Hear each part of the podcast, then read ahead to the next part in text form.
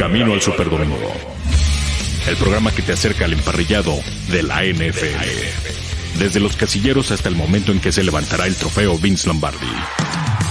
Todo, todo en el Camino al Superdomingo. Camino al Superdomingo.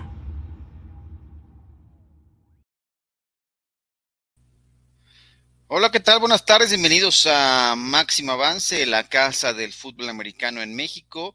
Esto es Camino al Super Domingo en la edición de lunes, lunes 14 de marzo del 2022.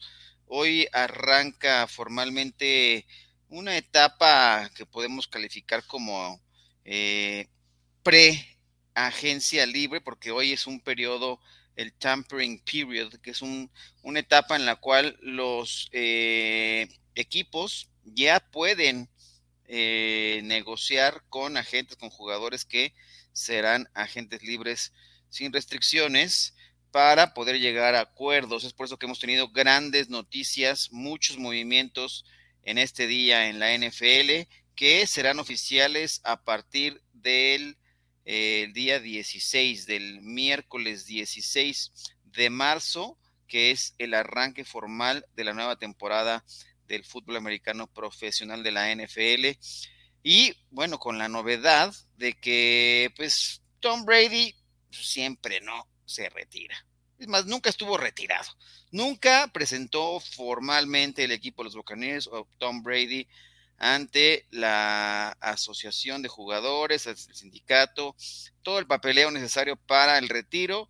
Fue un, eh, pues no un circo, pero sí lo estaba considerando, hizo el anuncio, pero nunca hizo la notificación oficial. Es por eso que existía el rumor y existía la posibilidad de que regresara en cualquier momento. Y bueno, ha sido así. Resultó que eh, pues no sé si se cansó de estar en casa, se aburrió. Eh, ah, ya saben, hay múltiples opciones, múltiples versiones de que, eh, qué fue finalmente lo que ocurrió. El chiste es que en un viaje estaban por allá en Inglaterra, la familia de Tom Brady, Shell Bunchen y los chamacos, de paseo, eh, y se reunió con la familia Glazer, tuvieron una gran reunión, también se reunió el buen Tom Brady con Cristiano Ronaldo y dicen que fue simple y sencillamente una conversación que lo ha motivado. Así que ha regresado, de, publicó en sus redes sociales que eh, después de dos largos meses de pensar y de, analizar la situación, de dónde estaba su lugar, si era en el campo o en eh, la tribuna, pues que regresaría para una temporada más, la temporada 23 de Tom Brady en el fútbol americano profesional. Evidentemente lo hará con el equipo de los Buccaneers de Tampa Bay porque eh, Bruce Arians se había dicho que ni de locos lo iban a mandar o lo iban a dejar libre, que si quería regresar tenía que ser con los Buccaneers y que ya verían la posibilidad si llegaban a un acuerdo, pero no le iban a dar su libertad. Así que regresa para la temporada 23 un jugador que pues en realidad nunca se retiró, no, pues estaba de vacaciones, pero vamos a saludar y a darle la bienvenida a Julián López, a mi primo, para que hablemos eh, de este y de todos los temas que hay hoy en la NFL, porque vaya que ha estado movida esta jornada de lunes en la NFL. Julián, ¿cómo estás? ¿Qué piensas de Tom Brady y su ahora eh, regreso, ¿le podemos llamar el regreso de Tom Brady a la NFL? No, creo que como bien dices, la verdad, eh, nunca, nunca se retiró. Eh, eh, yo, yo lo había dicho, ¿no? Que probablemente hubiera, tendría la posibilidad muy grande de regresar en uno o dos años, pero creo que este regreso sí se vio motivado por la clara advertencia de, de, Tampa Bay, ¿no? De acallando todos los rumores de si podía regresar o no a San Francisco y Tampa dejándolo muy en claro que no le iban a poner las cosas como Nueva Inglaterra sí lo hizo, ¿no? En su etapa final con los Patriots, pero creo que es una buena noticia para todos los aficionados, seas o no fan de, de los Patriots, volver a ver a, Brady, que la verdad, eh, pues no da síntomas de que su nivel de juego haya, haya decaído, de que haya perdido fuerza en el brazo, para nada, o sea, es un jugador que está, no, no, si bien no es su prime, pero tampoco podemos utilizar la palabra viejo con Tom Brady. hay muchas dudas porque van a ser unos bucaneros de Tampa Bay sumamente diferentes a lo que Tom Brady está, bueno, está acostumbrado en las últimas dos temporadas que apenas lleva en Tampa Bay. Entonces, e, es, interesante eh, cómo va a afrontar esta nueva etapa con Tampa, porque definitivamente es un reto muy, pero muy grande, mucho mayor, sobre todo a lo que ha enfrentado en las últimas dos temporadas en las que pues ya fue campeón y ya sabemos la historia de la temporada pasada, cayó en la ronda divisional ante los eventuales campeones, primo. Pues sí, eh, la verdad es que no, no, podemos decir que sorprende. La verdad es que a mí este tipo de historias sí me llaman la atención y espero que no vaya a ser un tema recurrente que vaya a empezar a emplear este asunto Tom Brady de que se va o no se va, si después quiere eh, irse a, cumplir el sueño de vestir los colores del equipo sus amores, del equipo que creció apoyando, ¿no? Con el jersey de Joe Montana, ¿no? Siendo un chico de California. Bueno, por lo pronto hoy sale del retiro, de este retiro este, de palabra, porque eso fue lo que nos, nos dijo que se iba a retirar, y que iba a estar dedicándole el tiempo a su familia. No sé si si la familia se hartó y Giselle dijo, ¿sabes qué?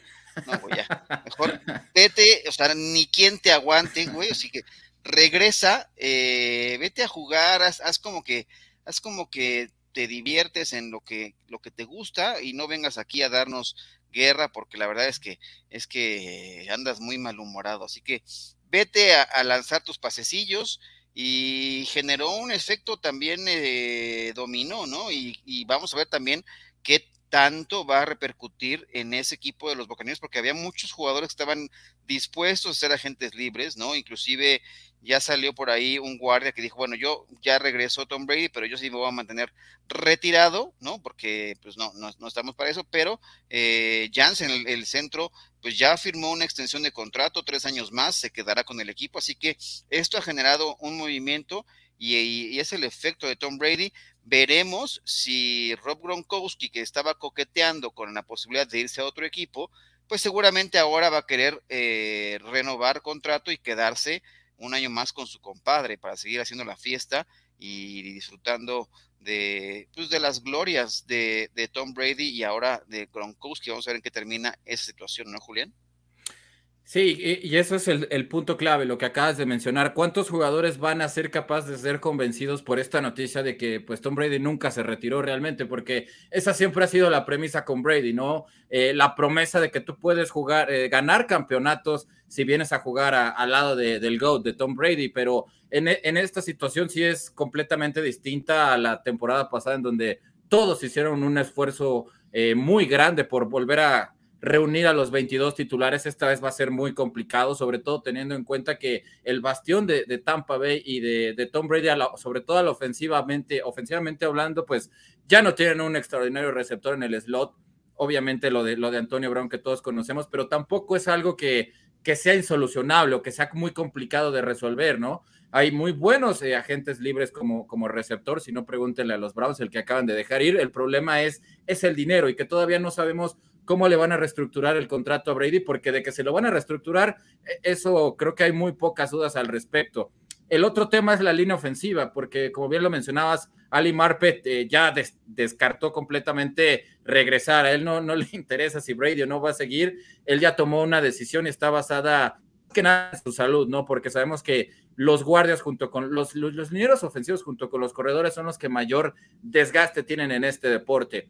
Pero la otra noticia, eh, también es que el otro guardia eh, derecho ya firmó con los bengalíes de Cincinnati. Sabemos que los bengalíes de Cincinnati era lo que más les surgía, ¿no? Eh, eh, meter un poquito de esa gran cantidad de dinero que tenían debajo de, del tope salarial y pues ya, ya lo tienen, porque ahora tienen a, al segundo mejor hombre, yo diría, de la línea ofensiva de Tampa, que fue la que mejor hizo las cosas protegiendo al mariscal de campo. Entonces va a ser complicado para Brady esta temporada por, eso, por esos este, por esas cuestiones. Tampoco sabemos qué va a suceder con Leonard Fournette, porque si bien es playoff Lenny, Lombardi Lenny y todos los Lennys que tú me quieras decir, eh, la, la, realidad es que es un corredor que ha estado sufriendo mucho con las lesiones. La temporada pasada muchísimos problemas musculares y esa fue una de las principales razones también por las que los Jaguars eh, optaron por dejarlo en libertad, a pesar de que es un corredor eh, sumamente talentoso, pero creo que Tampa le urge inyectar mayor velocidad allá al backfield. Eh, también tengo muchas dudas de si va a regresar o no eh, Ronald Jones y También este otro hombre que llegó de los bengalés de Cincinnati, tengo muchas dudas, pero eh, Tampa tiene que... Exactamente, tiene que apostarle a tener un gran draft y a solucionar la posición de, slot, pero sobre todo los dos huecos que dejan los guardias, que eso sí va a ser muy complicado. Y defensivamente hablando, porque eh, aquí la pregunta obligada es ¿qué, ¿qué, Tampa Bay vamos a ver, ¿no? Porque creo que los que eh, más tristes o más enojados o más decepcionados deberían de estar eh, son los Packers, son los Rams, son los 49ers, porque evidentemente ya teníamos semidescartado a Tampa Bay, a pesar de que todavía es, es un gran equipo, pero ya no es lo que conocimos las últimas dos temporadas, porque también a la defensiva van a terminar siendo muy, muy debilitados. Eh, ahí está el caso de Goldstone, ahí está el caso de Jason Pierre-Paul, que tampoco va a regresar, pero sobre todo el del Endamu Kongsu, este tackle nariz, este tackle defensivo que realmente hizo algo muy complicado, eh, que fue que nadie extrañara a Vita Bea, que para muchos es el mejor tackle nariz a la hora de detener la carrera y creo que tiene argumentos muy válidos para hacerlo, pero esa es la cuestión, eh, porque mucha gente dice que Brady solamente regresa si tiene la certeza de que va a ser competitivo y que, va a ser ganador, pero la realidad es que este roster de los Bucaneros de Tampa Bay, eh, por, el momento me deja muchas dudas, pero nunca hay que descartar eh, esa habilidad que tiene Tom Brady para atraer el talento, inclusive cobrando menos de lo que deberían ganar. Eso creo que es lo que hace siempre peligroso a Tom Brady, primo.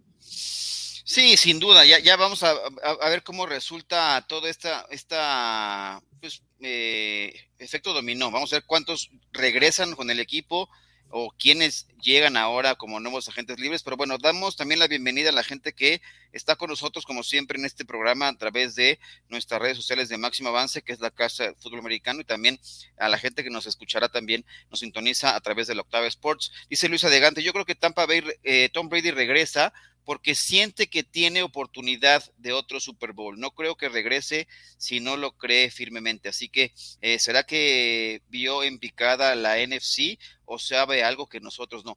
Evidentemente no va a regresar para hacer uno más del montón. Lo que dice, inclusive en su mensaje, ¿no? En, en redes sociales era que había como negocios pendientes, ¿no? Yo creo que no tiene ya nada más que demostrar Tom Brady en la NFL, pero evidentemente pues se divierte, le gusta y es un tipo competitivo y cree que puede ser capaz de dar pelea nuevamente. PSM dice, eh, buena tarde, ¿qué tal PSM? Buenas tardes, qué bueno que estás acá con nosotros. Indira Guzmán, saludos, excelente semana, staff, producción y audiencia y confirmado. Trubisky como coreback de los estilos, ya hablaremos al respecto. A Brady le dura más lo agradable que su palabra. Ya ves, es, ah, mucha gente habla ahí del tema de la palabra. En eso quedó, la verdad es que las palabras se las lleva el viento, nunca presentó los documentos y eso lo podía cambiar en cualquier momento, ya existía la posibilidad, se arrepintió, se aburrió o quién sabe qué fue lo que pasó, pero bueno, ya está de regreso y dice por acá Manuel Calle, si Trubisky estará en, Pittsburgh, será genial que reemplace a Big Ben. Espero que el nuevo quarterback debe reforzar eh, cómo estuvo en los Osos de Chicago. Sí, tuvo un gran arranque de carrera, ¿no? Después de ese polémico draft que a la postre nos, nos descubrió que, bueno, que los Bears de Chicago lo hayan tomado antes que Patrick Mahomes, eh, sorprendió porque por lo que hemos conocido, ¿no? A posteriori con el, con el caso de Mahomes, eh, tuvo una buena temporada Trubisky con los Chicago Bears, ¿no? 12-4, llegaron a playoffs, pero después se vino a menos esa carrera. Arturo Lozada, a mí no me engañan, el, el TB12 es muy evidente que vendió su alma en una encrucijada, anunció su retiro y le vinieron a cobrar. Al ver al cobrador le dio miedo. Eh, pues, pues eh, puede ser, ahí están las teorías de conspiración. Hay muchas teorías de lo que pasó, qué fue lo que convenció a Tom Brady de regresar. Eh, ya, ya veremos qué pasa al respecto. Otra vez Luisa nos dice por acá, hola a todos, sí, hoy estuvo muy movido todo con lo de Trubisky. bueno, ya hablaremos de eso, pero eh, vamos a darle rienda suelta a otro tema y creo que esto vale la pena que lo analicemos on the review porque es un tema que estará candente. Hoy estuvo movido desde el arranque de la jornada, sobre todo con tus Green Bay Packers, pero esto lo veremos On the Review. On the Review. Este es el análisis de la noticia del día. Esto es On the Review.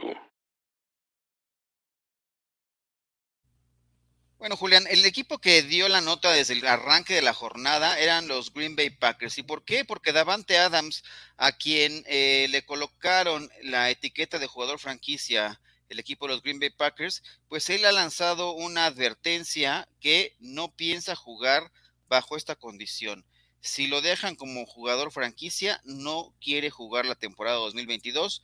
Eh, él quiere un contrato a largo plazo, quiere ganar eh, más allá de los 20 millones de dólares que le podría dar esa etiqueta de jugador franquicia. Entonces está, ha lanzado esta amenaza y se pusieron a trabajar inmediatamente el equipo de los Green Bay Packers, seguramente movimientos que ya tenían contemplados porque han hecho la reestructura de un contrato de Preston Smith, dejaron ir a otros dos jugadores veteranos, a Sadarius Smith y por ahí un línea ofensivo, eh, que eh, empieza a, modificar este problema que enfrentan los Green Bay Packers porque es uno de los equipos con más eh, excedente en el tope salarial de cara a la agencia libre que arranca ya en un par de días. Eh, arrancando la jornada estaban por encima del tope salarial por poco más de 42 millones de dólares, según lo que reporta eh, la Asociación de Jugadores, la NFL Players Association. En su página ustedes pueden ir, ver, y ahí hay un rubro y una liga donde pueden eh, consultar cómo es el público, ¿no? El tope salarial de los equipos de la NFL. Así que vamos a ver en qué termina. ¿Qué pasará con Davante Adams y qué pensará Aaron Rodgers de esta? No creo que sea un berrinche, es una, me parece que es una demanda muy natural de Davante Adams de ser un jugador que eh, se estaba saboreando, frotando las manos para ganar buenos contratos, probando la agencia libre, ¿no? Y no piensa jugar con la etiqueta de jugador franquicia. Sí, eh, eh, eh, algo que queda claro es que en las últimas cuatro temporadas en la posición de receptor nadie tiene más yardas, más recepciones, más recepciones de anotación que Davante Adams. Y, creo que lo que él está peleando, porque actualmente es el tercer receptor mejor pagado de la NFL, pero el franchise tag, la etiqueta de jugador franquicia, nunca es bueno para ninguna posición, salvo en algunos casos para, para los corebacks y en algunas excepciones muy notables, pero creo que es más que obvio, ¿no? Que un jugador de 29 años que en diciembre de este año va a cumplir 30, sabe que está ante la última oportunidad de su carrera de realmente tener un gran contrato y creo que es completamente válido lo que está eh, peleando Davante Adams porque, eh, bueno, ya escuchamos en todas partes cómo soltaron las alarmas, ya prácticamente todos descartaron a, los Packers luego del contrato de 50 millones de dólares. Eh, ha, habido muchísimos jugadores, la mayoría de los jugadores que, ponían en disputa este, este dinero, que sí es mucho todavía que los Packers tienen que bajar para llegar con eh, pues lo mejor es que han, tenido buena disposición. Eh, tanto Preston Smith como Rashan Gary, como David Bakhtiari, jugadores claves. Hoy también ya se dio la noticia de que firman a Devondre Campbell. Han, han, puesto de su parte para que este equipo vuelva a ser competitivo, pero creo que Green Bay todavía no anuncia tres cortes que, que van a ser clave.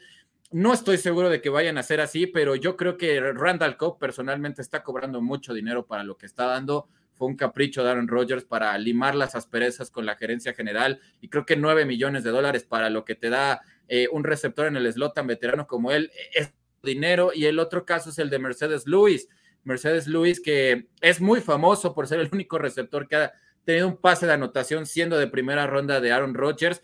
Y la verdad es que no es, no es tan mal receptor pero la realidad con Mercedes Luis es que es un sexto liniero ofensivo porque bloquea de una manera extraordinaria, pero creo que Green Bay tiene bien cubierta la posición de ala cerrada. Han invertido en los últimos tres de dos selecciones, por lo menos de tercera ronda, en Josiah de Guara y Robert Tonjan. Las lesiones no los han dejado, pero es hora de que el equipo confíe en ellos, liberen este dinero de, la del tope salarial de la nómina y le puedan ofrecer los cinco millones extra a Davante Adams. Ahora eh, hay otro jugador que es clave, que es Russell Douglas, que fue el que más pases defendió, el que más intercepciones tuvo y el que hizo que el impacto de no contar con Jairi Alexander, pues casi no se notara realmente, ¿no? Porque tanto él como Eric Stokes hicieron las cosas muy bien allá en el perímetro de los Packers. Pero eh, creo que aquí sí es fundamental decir algo. Yo, yo todavía no tengo la confirmación de esto. Sabemos que el, tope salarial se incrementó. En esta temporada van a ser 208 millones de dólares. Eh, yo escuchaba a Peter King decir que tuvo una charla con eh, Jason Fitzgerald, quien es el, hombre que creó Over the Cap, el general manager de Over the Cap, el fin, el mero mero de Over the Cap. Él asegura que para la próxima temporada el tope salarial va a incrementar hasta 230 millones de dólares, lo cual pues ya le da un poquito más de margen, ¿no? Para estos eh, eh, contratos, sobre todo el de Aaron Rodgers, mente espanta, ¿no? Porque dices, ¿cómo es posible que 50 millones de dólares al año? El, plan es ese, 2023, 230 millones de dólares de tope salarial, 2024, 260 y según Fitzgerald, 2025 va a subir hasta los 280 o más. Esto quiere decir que las cosas se van a ir ajustando, eh, digamos, para los planes que está teniendo Green Bay, porque realmente este, este, digamos, tiradero, este desastre, pues todo viene el arrepentimiento de la agencia general por no haber apostado por Jordan Love cuando parecía que lo habían hecho, ¿no? Se los está cobrando Rogers y, bueno, ya, ya sabes la trágica historia, pero creo que es eso, eh, nada más es, es cuestión de, dar los nombres de los jugadores que van a ser cortados en los próximos días en este tampering period o, periodo de manipulación, como se le conoce, ¿no? Desde 2000 que la NFL lo instauró y que las cuentas de los Packers puedan cuadrar, porque aunque puedan llegar por abajo del tope salarial antes del miércoles a, me parece que es 4 de la tarde, ¿no? Cuando ya tienen que estar todo bajo la regla quizás con Davante no hayan llegado a un arreglo, pero sí va a ser necesario que primero corten a, estos jugadores que personalmente yo creo que sí es indispensable que Green Bay le diga adiós, que ya eh, le dieron las gracias a, a Billy Preston, que es uno de los mejores linieros que realmente jugó de centro, jugó de tackle, jugó de guardia la temporada pasada y en todas las posiciones lo hizo muy bien. Green Bay sí se está debilitando en ese aspecto, pero pues son unas por otras. Es, es fundamental que los Packers en este draft tengan un draft en el cual puedan sacar al menos cuatro jugadores titulares, lo cual es sinónimo de un buen draft. Y creo que sí es algo que le ha faltado a los Packers porque desde 2014, 2013 no tienen este tipo de draft, pero en esta temporada sí va a ser indispensable que lo hagan. Pues sí, eh, vendrán los movimientos y como bien dices, tendrán que hacer el ajuste para eh, estar por debajo de los 208.2 millones. Y sí, la inflación en la NFL pues vendrá y el ajuste que, también vendrá en el tope salarial es interesante porque, eh, bueno, los contratos ya empiezan a ser eh, pues escalofriantes, ¿no? estratosféricos con los movimientos que se dan y eh, veremos en, qué termina toda esta situación. Bueno, por acá vamos a leer algunos mensajes más. Jesús Niebla nos dice, buenas tardes, les dije que no se retiraba. Este tipo de personas son competitivas y hasta que no dé lástima en el campo se va. CR7 lo motivó para, para volver. Eh, los memes del encuentro de Brady con Cristiano Ronaldo están súper buenos, dice eh, Indira Guzmán. Hoy en mi curso fue tema junto con la hazaña de LeBron, en lo que todos se conectaban. Eh, está bueno ahí el cotorreo para estar hablando al respecto, pero sí, el tema de Tom Brady llama la atención toda esta situación. Otro caso que llama la atención es que eh, después de lo que conocimos la semana pasada de, de Sean Watson y esta, este paso importante que dio en el, en el tema de eh, no tener cargos eh, penales, ¿no?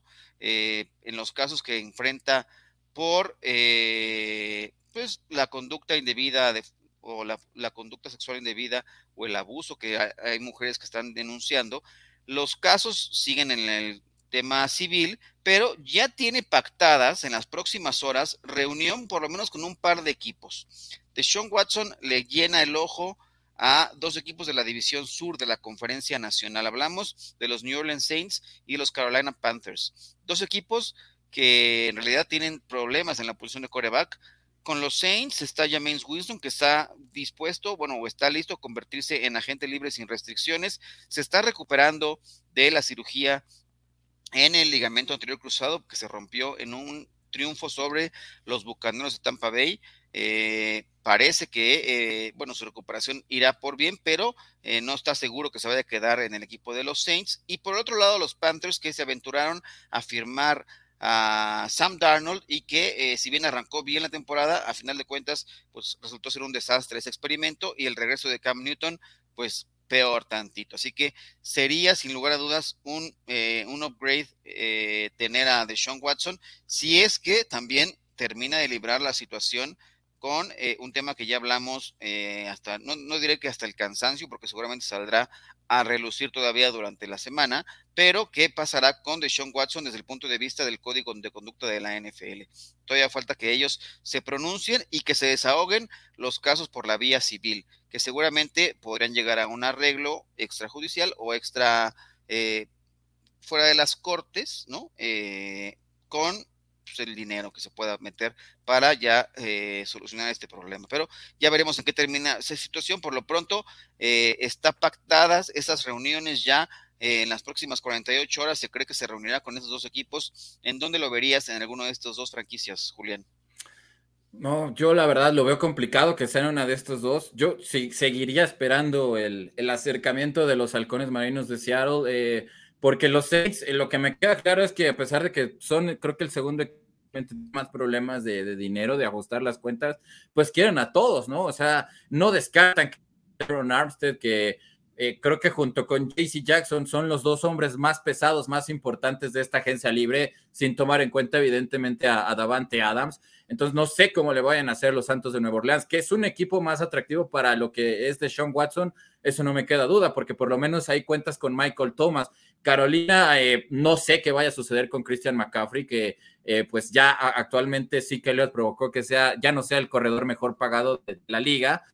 Lo veo como un equipo atractivo, listo para competir. O sea, sería un poquito más de lo mismo de lo que ya tuvo en los Tejanos de Houston, a pesar de que pues ahí está Robbie Anderson, eh, se va a quedar Brian Burns, ¿no? Porque ya también perdieron a Jason Reddick, este defensivo que también era de lo más codiciado en la agencia libre que ya se fue con las Águilas de Filadelfia, unas Águilas de Filadelfia que también buscaron a Watson, los descartó en automático y otro equipo que también preguntó, pero le dijeron ni te le acerques, son los potros de Indianápolis, porque sabemos que los Tejanos de Houston son conscientes de que Indianápolis es el equipo con la mayor cantidad de dinero ahorita en tope salarial, pero es imposible que lo vayan a mandar a un rival divisional. O sea, yo no sé qué estaban pensando los Colts en pedirles permiso, pero, pero bueno, no pierdes nada en intentarlo. Creo que de, de estos dos sería más factible los Saints, pero es un verdadero quebradero de cabeza. Lo que tendrían que hacer Evidentemente, creo que sí sería un aliciente para que Michael Thomas siguiera en el equipo, pero pues también le acaban de dar una, no muy buena, pero sí un contrato considerable a Tyson Hill, ¿no? Y claro que tú eres Nueva Orleans, ves que está la posibilidad de Sean Watson, pues como dices, es un upgrade, es una mejora en la posición más importante y además te da para competir de aquí a más de 10 años, claro, si las lesiones lo respetan, pero yo la verdad no, no veo nada factible que, se, que él se le haga interesante la, la opción de Carolina y me esperaría un poquito más a que viniera la de los halcones marinos de Seattle, porque son más de 50 millones de dólares los que tiene el equipo de Pete Carroll y que por lo menos en, el draft ha demostrado que de estos tres equipos de los que estamos hablando es el que mejor ha hecho las cosas en los últimos años. Sí, la verdad es que sea interesante ver cuál es el mercado que tiene de, de, Sean Watson. Por supuesto que es un jugador atractivo por lo que ya ha conseguido en el pasado. Fue líder de la NFL en yardas eh, cuando pudo estar activo con el equipo de los Tejanos, que después se peleó, ¿no? Después se quería salir de ahí eh, y después vinieron los temas legales. Pero bueno, vamos a dar también ya salida a lo que es nuestra encuesta del día para con esto cerrar el tema de Tom Brady en este que es eh, su regreso a los emparrillados, aunque en realidad pues nunca se fue, pero esta es la encuesta del día. La encuesta del día. Camino al Superdomingo. Y la encuesta del día dice de la siguiente manera, ¿crees que Tom Brady tenga algo que demostrar en la NFL como para dejar atrás su supuesto retiro? Y las opciones que les presentamos son las siguientes. A, no, jugará por gusto. B, no, pero no aguantó estar en casa. Eh, C, sí, ganar sin trampas. O D, disfrutemos simplemente del jugador más grande en la historia de la NFL, del GOAT, de la cabra. Eh, ¿Qué dicen ustedes al respecto? Vengan, eh, aporten con su voto y también si tienen acá ustedes mensajes, porque por supuesto es un tema que da mucho de qué hablar.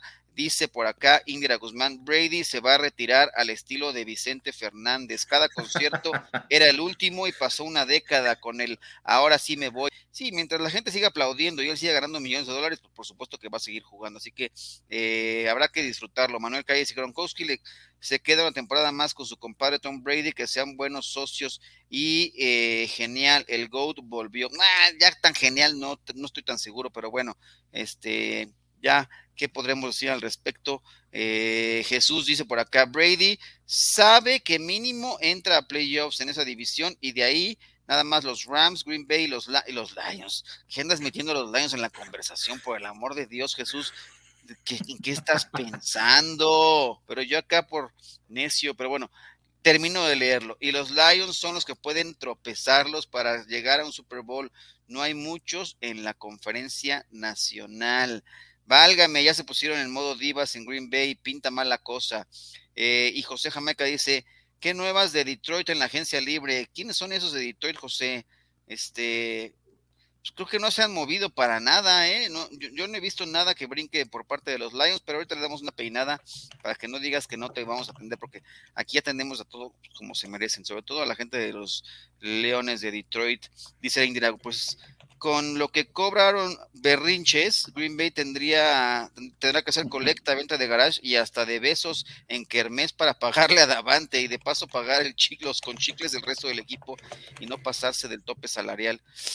Es correcto. Eh, eh, me, me gusta esa forma de pensar, así que ya veremos qué pasa, qué pasa con este equipo y a quién le dan el resto de sus dineros. Por acá tenemos otro mensaje. Roberto Zapata dice, buenas tardes, no entiendo, ¿no era que la agencia libre comenzaba el 16 y ya hoy 14 ya están contratando? Ah, pues mira, justamente lo explicábamos un poquito, es el tampering period, ¿no? Hoy es una etapa en la cual todos los jugadores que son, serán agentes libres pueden negociar, sus agentes pueden entrar en contacto con otros y pactar, o sea, llegan a principios de acuerdo.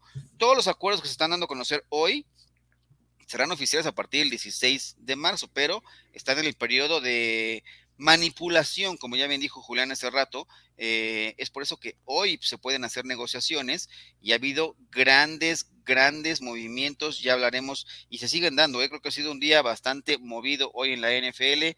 Eh, la mayor parte de los equipos están haciendo esto, pero eh, y están cerrando contratos, cerrando acuerdos y los mejores agentes libres me parece que se van a empezar a, ya a esfumar desde las primeras horas y que será oficial. Por lo pronto, eh, yo no sé qué tanto esta noticia les caiga bien a los aficionados de los Pittsburgh Steelers, pero eh, hoy los acereros se han hecho de un coreback. No sé si sea el coreback titular, pero Mitchell Trubisky eh, quien fuera segunda selección global del draft eh, en algún momento de su carrera, llegó a un acuerdo por dos temporadas con los Pittsburgh Steelers. ¿Es Trubisky el coreback titular eh, desde este momento en los Steelers, Julián, o tendrá que pelear con Mason Rudolph y no diría Dwayne Haskins, pero por lo pronto Rudolph y Trubisky, ¿quién saldrá con el puesto titular de estos dos nombres? No, creo que sí, creo que es el titular, eso, eso no, no nos debe de quedar duda, pese a cómo lo hemos conocido a Mitchell Trubisky, que realmente para muchos era el mejor suplente de la NFL, siendo el número dos detrás de Josh Allen, creo que como bien lo dices, o sea, es mucho mejor mariscal que, que tanto Mason Rudolph que, que Haskins, o sea, simplemente el, el nivel de atleta que tiene Trubisky, pues fue la principal razón por la que Chicago se decantó por él eh, pese al error descomunal de haber dejado pasar a Patrick Mahomes, pero la verdad es que como atleta es, es un grandísimo jugador, pero otra cosa ya son eh, sus, sus, problemas como pasador, ¿no? Lo que ya le conocemos que, que fue lo que lo llevó a salir de los Osos de Chicago por la puerta de atrás, principalmente la toma de decisiones, que tarda muchísimo tiempo en, en seleccionar, en darse eh, en decidir a quién va a ir el pase y la otra es la puntería, ¿no? Porque realmente si tú te pones a ver las intercepciones de Mitch Trubisky, si es bueno, algunas sí son sin palabras, lanzando a triple cobertura, doble cobertura, hombres que están solos se la termina poniendo al profundo que está atrás. Los problemas que ya conocemos de Mitchell Trubisky, ¿no? Pero hay una ligera esperanza de que haya mejorado un poco en, en los Bills de Buffalo, porque también la situación en Pittsburgh es un poco parecida al éxito que ya tuvo en Chicago, que tú ya decías, ¿no? A principio del programa, cuando tuvo 12 victorias, 4 derrotas, metió a los osos a, los playoffs y es una, la clave es esa, ¿no? Quizás eh, lo, parecido es que hay tanto problemas en línea ofensiva cuando estaban esos Bears como lo hay ahora con los Steelers, que por cierto ya anunciaron que, que regresa Chukuma o Corafor, que era el, uno de los que más ilusión generaba, ¿no? en esta línea ofensiva que está en plena reconstrucción, pero va a tener un, gran ala cerrada, va a tener mejores receptores de los que contaba con los Osos de Chicago, como lo es Pittsburgh, a pesar de que es muy probable que pierdan a Jojo Smith Schuster. Todavía tiene lana el equipo de los Steelers porque Mitch Trubisky pues no va a ser caro. Todavía no se revelan los detalles del contrato, pero no se espera que sea mucho dinero. Me parece que los Steelers todavía van a terminar con más de 20 millones y van a poder traer a algún jugador extra porque evidentemente este equipo si ya logró meterse con la lesión de, Ben Roethlisberger apoyado en esa brutal defensiva con la que cuentan, no me queda la, mejor, la menor duda de que va a ser Mitch Trubisky. Había muchos aficionados de los Steelers que esperaban un esfuerzo de, por, por hacerse con los servicios de Deshaun Watson, pero eh, los valores, digamos, no sé si moralistas, pero mejor dejémoslo en éticos de los Steelers, pues ya dejaron eh, a Deshaun Watson por completo en como un jugador descartado, ¿no? A pesar de que ya se le descartó de los, de los juicios penales, pues para los Steelers el escándalo sí, sí fue importante y lo, lo descartaron en automático. Entonces, pues bueno, había muchos que tenían la esperanza de Jimmy Garoppolo, eh, al final termina siendo Mitchell Trubisky. Lo cierto es que creo que Pittsburgh hoy en día es un mejor equipo de lo que era antes de que llegara Mitchell Trubisky a la ciudad del acero. Eso no me queda duda, primo. Pues ya veremos en qué termina, como bien decías también, tienen un cuerpo de receptores, me parece bastante aceptable, si se, a veces se quedarán con Juju Smith-Schuster, que también está dentro del mercado, pero por lo pronto está ahí el canadiense eh, proveniente también del equipo de Notre Dame, ¿no? Eh, ¿Cómo se llama? Eh, Chase Claypool, efectivamente, y eh, ver qué pasa también con Johnson, que es un tipo que es bastante cumplidor, ¿no? aunque también tiene por ahí algunos drops pero que eh, fue una pieza importante también en la última etapa de la carrera de Ben Rotlisberger. Así que ahí está la situación que les qué piensa la gente. Me parece que también sería interesante saber la opinión de los aficionados de los Steelers, porque es uno de los equipos con mayor afición en nuestro país. ¿Están contentos o no con la llegada de Mitchell Trubisky? Ya, por ejemplo, decía por ahí nuestro querido productor Milo, eh, productor ya no más por el título eh, honorario y cariñoso, pero pues, que él, no es, él no es gerente general, pero que pues, pues, por algo llegó y algo tendrá este hombre en el brazo para demostrar, vamos a ver si él con Canadá y esa línea ofensiva que es un tanto porosa logran hacer cosas interesantes para llevar a buen rumbo la ofensiva de los Steelers. Eh, será interesante ver cómo se resuelve esta situación. Por ejemplo, Roberto Zapata dice, ojalá que Rotesberger no se le ocurra regresar del retiro. No, ese ya. No, ese sí ya. Eso sí creo que no, no ocurrirá. Indira Guzmán dice, en Steelers ya tenemos eh, un contrato, eh, uno con contrato y a, un jueves decía oficina que Rudolf era el titular. Pues sí, más rápido cae un hablador que un cojo, así eh, dice el, dicho, así que ya veremos cómo termina esa situación. Yo no tengo duda que si Mitchell Trubisky llega para ser el titular, eh, no debe tener problemas para superar a eh, Mason Rudolph en el, en el tema de la en el tema de la situación. Así que ya veremos en qué, en qué se resuelve esa situación. pero vamos a darle con el siguiente tema. Eh, ahora con, eh, con la situación de la llegada de Amari Cooper, que también tendrá que hacerse oficial en las próximas horas, eh, ¿qué pasará con esto? Hoy Jarvis Landry ha sido, pidió salir del equipo de los Cleveland Browns y se lo han concedido, ¿no? Como le dijeron, bueno, sus deseos son órdenes, eh, donde acabará un receptor, me parece, eh, bastante competente, eh, con calidad de Pro Bowl. ¿Dónde ves que pueda ir el destino de este hombre, Jarvis Landry, después de la salida de Cleveland? Ah, sería muy interesante Tampa Bay, ¿no? Por lo que deseamos perder a Antonio Brown y obviamente este hombre es salta de inmediato a la pupila, ¿no? Porque es uno de los mejores receptores en el slot, pero eh, su intención era quedarse con los Browns, pese a que terminó pidiendo salir porque no se pudieron eh, arreglar en un contrato, porque bueno, eh, él sabe lo que es atrapar pases para Baker Mayfield, ¿no? porque toda esta novela, aunque no tenga mucho que ver en esto, pero creo que el que más termina perdiendo es al final a Mari Cooper, ¿no? Porque ya sabemos que Baker Mayfield, a pesar de que le han traído armas, pues no ha terminado de llenar el ojo, a pesar de que no ha hecho las cosas tan mal, eh, apoyado en un brutal juego terrestre como es el que tienen los Browns. Lo cierto es que te traen a hombres como Austin Hooper, cuando tienes a Njoku, cuando tienes a Odell Beckham, cuando tienes a Jarvis Landry, e inclusive a Donovan People Jones, ¿no? Que ha dado por ahí un poco el estirón en las últimas temporadas. Es incomprensible que a veces Baker Mayfield pues no se le dé mejor las lecturas a, sus receptores que están libres. Pero creo que es un receptor que tiene muchísimo mercado. Indianapolis también es un equipo que para mí tendría mucho sentido porque le surge, la, Indianapolis le urge algunos detallitos en línea ofensiva, también en línea defensiva, reforzar un poquito ahí lo que hace de Forrest Bogner y, Darius Leonard, pero creo que la posición de receptor es donde más van a invertir esos 60 millones que tienen en la, en la agencia libre, porque creo que no está confirmado, pero creo que el más indicado o el que va a terminar jugando ahí como coreback va a ser Gardner Minshew y creo que esto no va a ser muy ilusionante para los Colts, pero eh, bueno, el mercado de coreback ya se movió, ya no hay muchas opciones, eh, eso, es, eso es verdad, porque ya les dijeron que de Sean Watson ni siquiera piensen, pero creo que eh, Tampa Bay y también el equipo de los Colts sonaría a mí con mucho, pero mucho sentido. Los Jets también están por ahí con este renacer. Zach Wilson ha demostrado cosas interesantes, pero definitivamente si lo que el jugador está buscando es dinero, los Colts para mí serían, además de que taparían una necesidad eh, de, un plomazo.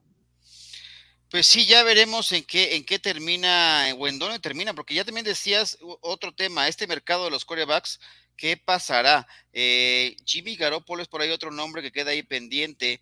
¿En dónde acabará el coreback que estuviera con el equipo de los San Francisco 49ers? Inclusive se habla que pudiera regresar a este equipo o ya ser la última opción que le pueda quedar al equipo de los Colts de Indianápolis después de la salida de Carson Wentz, que no convenció por temas más que nada de, de no sé si mentales o de no ser el líder o el el, pues sí, el líder que esperaban eh, dentro del vestidor y dentro del terreno de juego. Así que ya veremos en qué termina la situación. ¿Qué pasará también con eh, Jimmy Garoppolo? ¿Crees que Garoppolo llega eh, a un nuevo equipo a pesar de, este problema que tiene en el hombro que ya requirió cirugía? ¿es, es, todavía un quarterback de titular en la NFL? Sí, sí, no me queda duda que, que es titular, pero eh, no sé, que inclusive tengo dudas de que pueda continuar en, San Francisco porque eh, creo que sí ya empieza a haber dudas en cuanto al desarrollo de Trey Lance. Es un chico muy joven que venía de una división que no es para nada competitiva, por no decir semidesconocida de la NCAA y no, no sé, creo que para Shanahan sería un poco aceptar que se vio loco, ¿no? Hizo una especie de como el que hizo Mike Ditka, ¿te acuerdas cuando dio prácticamente todo su draft con Ricky Williams? Entonces, sí es preocupante la situación en el, de, Mariscal de Campo en San Francisco, porque sí sería una, una clara señal de que los 49ers de alguna u otra manera la regaron, la regaron en dar tanto para escalar y tomar a Trey Lance, porque realmente ninguna de las leyendas que son las que se han atrevido a hablar de los 49 de San Francisco están convencidos de que Trey Lance pueda ser competitivo y mucho menos en esa división, ¿no? Sabemos que ah, demostró cosas, lo vimos muy poco, pero vas a jugar contra los Rams, vas a jugar contra Arizona, Seattle que está en modo reconstrucción, pero eh, es una división que no deja de ser brutal y no deja de ser competitiva. Yo no tengo duda de que la situación con Garópolo se va a arreglar probablemente antes de que concluya este tampering eh, periodo de manipulación period y que sí va a llegar un equipo. Yo esperaba que fueran los Steelers. La verdad sí fue sorpresivo que, se decantaran por Trubisky, pero creo que la diferencia de dinero es muy evidente, a pesar de que en estadísticas y en potencial, para mí no es tanta la diferencia entre Garoppolo y Trubisky, pero creo que los Steelers sí, sí se vieron un poco inteligentes en ese sentido de que en lugar de darle esos 10 o 12 millones extras a Garoppolo, prefirieron quedarse esa lanita, darle, ver si irse con un contrato menor para Mitchell Trubisky y dejar que pues San Francisco se haga bolas con su, con su coreback. Pero la verdad, esa pregunta sí, sí está muy complicada. ¿eh? Si va a continuar o no Garópolo en los 49 de San Francisco, eh, por ahí también obviamente surge Indianápolis, ¿no? Porque es el otro equipo, pero ahorita veo, bueno, por lo menos lo que escuché y lo que me enteré, eh, veí más cerca en, en estos rumores a Gardner Minshew pero creo que evidentemente a los Colts no les ilusionaría mucho, ¿no? Que el bigote más famoso de la NFL tomara los controles de los Colts, pero creo que es algo que antes del miércoles ya nos vamos a, enterar de por dónde va la cosa, primo.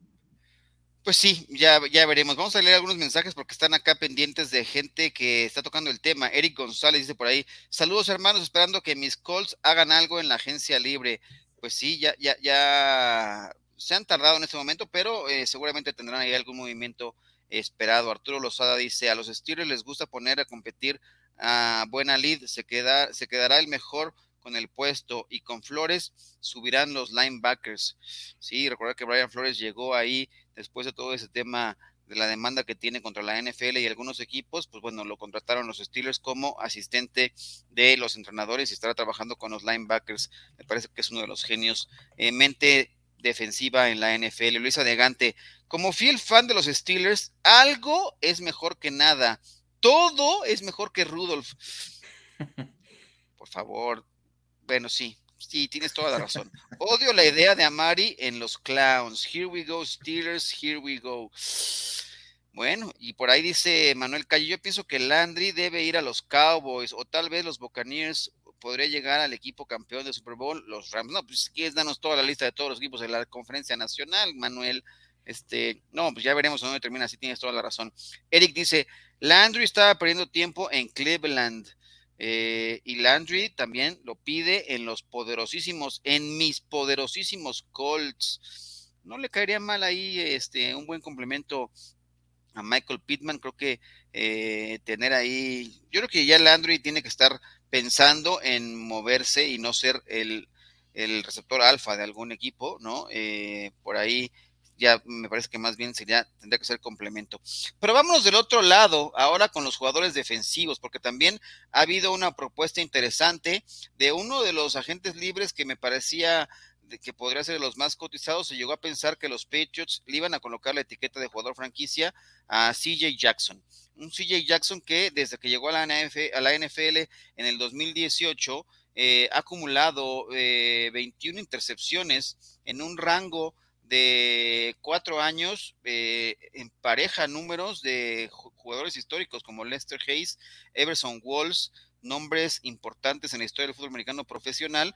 Eh, CJ Jackson ha tenido buenos números y ahora ha llegado a un principio de acuerdo con el equipo de eh, los Chargers de Los Ángeles. es un acuerdo por cinco años y que le daría la friolera de 82.5 millones de dólares, que incluye 40 millones garantizados. Me parece que es uno de los grandes contratos que se pueden estar dando en, esta, en este periodo. Eh, ¿Qué te parece? ¿Qué tanto lo necesitaban este equipo de los Chargers? Que la verdad su defensiva dejó mucho que desear la temporada pasada, principalmente por la vía terrestre, pero vienen a reforzar ahora por la vía aérea con CJ Jackson. Oh, extraordinaria, muy, muy buena contratación. Yo creo que eh, fuera de Davante Adams y de Teron Armstead, como ya lo había dicho, eh, era el hombre más interesante, el que más seducía en esta agencia libre. La verdad es que una razón de las que Bill Belichick tuvo como para dejar ir a Stephon Gilmore era la manera en que estaba jugando JC Jackson. Eh, brutal lo que hizo las dos últimas temporadas en Nueva Inglaterra y quizás él ya sabía, ¿no? Lo que iba a, a pedir luego de esta temporada y fue por esta razón por las que Nueva Inglaterra no pujó por él, porque bueno, sabemos lo que se viene de gastar Nueva Inglaterra en la agencia libre del año pasado, ¿no? Que realmente fue una barbaridad, pero en los Chargers va, ya se está formando ahora un equipo que tiene forma. Creo que la clave para el perímetro ahora de, Los Ángeles es que se mantenga sano Derwin James, que realmente es un espectáculo. Cuando está al 100%, fácilmente puede ser All Pro. Ahora se, se une también Samuel, que de calle, ¿no? Es uno de los mejores eh, receptores, esquineros para cubrir receptores en el slot de toda la NFL y ahora le das a JC Jackson, creo que esta eh, defensiva sí se está armando hasta los dientes y todo más, porque también los Chargers tienen por ahí 15 millones extras que bien pueden eh, venir a ser otros dos jugadores más. También hablando precisamente de los Chargers, ya resolvieron el tema con Mike Williams, este gigantón es prácticamente el target favorito de, Justin Herbert, era importante para ellos retenerlo y creo que lo, están haciendo bien los Chargers, están aprendiendo bien de sus errores, saben que tiene un extraordinario que ya no van a tener muchas oportunidades antes de que venga eh, ese jugoso contrato que definitivamente Justin Herbert se lo ha ganado desde el día uno, pero Jesse Jackson es una contratación sumamente inteligente, me parece, de los Chargers, inclusive ahí en Over the Cap eh, hay una sección de grades, de calificaciones y esta fue de las más altas, le pusieron B. Ninguna que yo haya visto le han puesto, te repito, o sea, eh, dentro de nombres probablemente podremos decir que, el tackle de, de, Nueva Orleans podría ser el único que se le equipara, ¿no? En cuanto a cartel, en cuanto a ser un, jugador extraordinario, eh, creo que los Chargers sí se llevaron el gato al agua, se llevaron al esquinero más codiciado de, toda la NFL y lo, y lo interesante es que cuando ya sean los últimos años del contrato, van a tener una muy buena chance de cortarlo en caso de que venga una lesión inesperada, porque los primeros años va a ser cuando se, se lleve la buena lana y lo que te no que se espera que en las próximas temporadas el tope salarial se incremente todavía un poco más de lo que de lo que ahorita ya está. Pues sí, además que es un, eh, que es un corner que te puede hacer eh, grandes coberturas en eh, hombre a hombre, ¿no? Es, cobertura personal es parte de su especialidad, ¿no? Él estaba aislado, no sé si pueda, lo podamos colocar en una isla especial él, porque me parece que también gran parte de sus intercepciones han sido bajo esa circunstancia, ¿no? En cobertura hombre a hombre y me parece que, pues, merecido este contrato que ha recibido este jugador. Hablemos ahora de los Cowboys, porque hoy también se han dado noticias. Este equipo que eh, se había dejado ir, ya sabíamos a Mari Cooper, a los Browns de Cleveland, y eh, le dieron un contrato a Michael Gallup, ¿no? Michael Gallup que se queda, esto fue el fin de semana, y hoy se ha dado a conocer que eh, de Marcus Lawrence, posiblemente su mejor eh, cazador de cabezas, el mejor hombre que tienen para estar presionando a los corebacks rivales, que eh, le han dado un contrato garantizado por 30 millones para las próximas tres temporadas. Hoy también el equipo de los Cowboys pierde a un receptor abierto que se va a firmar, se ha firmado con el equipo de los Miami Dolphins, Cedric Wilson. Me parece un movimiento que también eh, veía necesario. Vamos a combinar aquí un poco también eh, a los Delfines que han firmado a al coreback que estaba con los Broncos de Denver. Ay, ¿cómo se llama este morenillo? este, Teddy Bridgewater. Teodoro. Eres, un Teodoro Bridgewater, ahí está. Exacto. Se, va ahora a hacer el suplente de los Dolphins en esos movimientos. ¿Cómo viste primero? Vamos a analizar el tema de los Cowboys, un equipo que también eh, pues tiene que hacer ajustes y ahí están los movimientos. ¿Crees que es lo mejor darles este contrato? Todavía se está hablando de la posibilidad de que salga la L. Collins y hacer por ahí algunos movimientos en la línea, en la línea ofensiva. ¿Qué perspectivas tenemos de los Cowboys con esos movimientos que se han dado? Eh, eh, sí, lo, de Marcus Lawrence era uno de, los contratos más polémicos junto con Ezequiel Elliott. Eh, pero al final de cuentas, yo la perspectiva que, veo, al menos de la mayoría de los aficionados de los Cowboys, es que es un jugador que, a pesar de que tiene cuatro años, que no tiene capturas en, doble cifra, o sea, no tiene más de 10, e, es un jugador que te aporta en muchas áreas. Eh, la debilidad que tiene Dallas en las trincheras sí se ve muy minimizada cuando de Marcus Lawrence está en el terreno de juego, tiene eh, tacladas para pérdida de yardaje y había muchas dudas porque esta temporada pues apenas disputó siete partidos, se la pasó más tiempo tratándose de recuperar que realmente ayudando al equipo y, lo decía es el mejor pass rush. Yo ahí sí creo que ya Micah Parsons, primo, ya, ya se lo ah, llevó de calle, aunque entiendo que muchas veces pues Micah Parsons está cubriendo más, más labores de linebacker, pero creo que la amenaza del pass rush y, defensivamente hablando, Parsons ya es el jugador defensivo del equipo. Sí me llama la atención este movimiento eh, y también me llama que, que a Zeke no se lo quieran reestructurar, ¿no? Porque para lo que ha estado cobrando y lo que ha estado rindiendo, para mí sí está robando un poco Ezequiel Helio. Muchos defienden que, que eh, bloquea muy bien, que lo hace mucho mejor que Tony Pollard. Tony Pollard, bueno, ya nos dimos cuenta de lo que es capaz de hacer cuando le dan el balón o cuando sale pase, pero yo no creo que sea justificable lo que le estás pagando a simplemente porque protege mejor a, Dak Prescott. Y con lo de DeMarcus Lawrence, pues sí es eh, una situación de que sí se estaba debilitando mucho la defensiva. Perder a Leighton Van Der Esch sí deja en un, en un territorio de incertidumbre porque la defensiva de los Cowboys ha brillado no tanto en números, sino porque es muy oportunista y es muy inteligente a la hora de robar balones. Y de Marcus Lawrence eh, es parte fundamental de ese éxito, por lo que hablas. La presión a los corebacks, eh, vienen decisiones que son muchas veces desacertadas y por ahí aprovecha Diggs, la, secundaria de los Cowboys, pero creo que mm, yo sí tengo un poquito de dudas con esta extensión para de Marcus Lawrence por la edad y por la cantidad que le están dando, pero me genera todavía más lo, lo de Zeke Elliott porque creo que lo de la L. Collins, como bien decías, está por venir. No veo muy, pero muy complicado que Dallas lo, lo pueda retener. Y pues bueno, así las cosas con, con un equipo de los Cowboys que eh, pues es presa, ¿no? De ese extraordinario draft que tuvieron en el 2016 cuando precisamente sacaron a Zeke y que para muchos fue el mejor draft de, de la década pasada por la cantidad de jugadores que, que salieron como titulares en ese draft, pero creo que sí se hicieron un poquito de bolas, como casi siempre sucede con la familia Jones, primo. Pero que ah, tú eres fan de los Cowboys, tendrás una mejor opinión, supongo.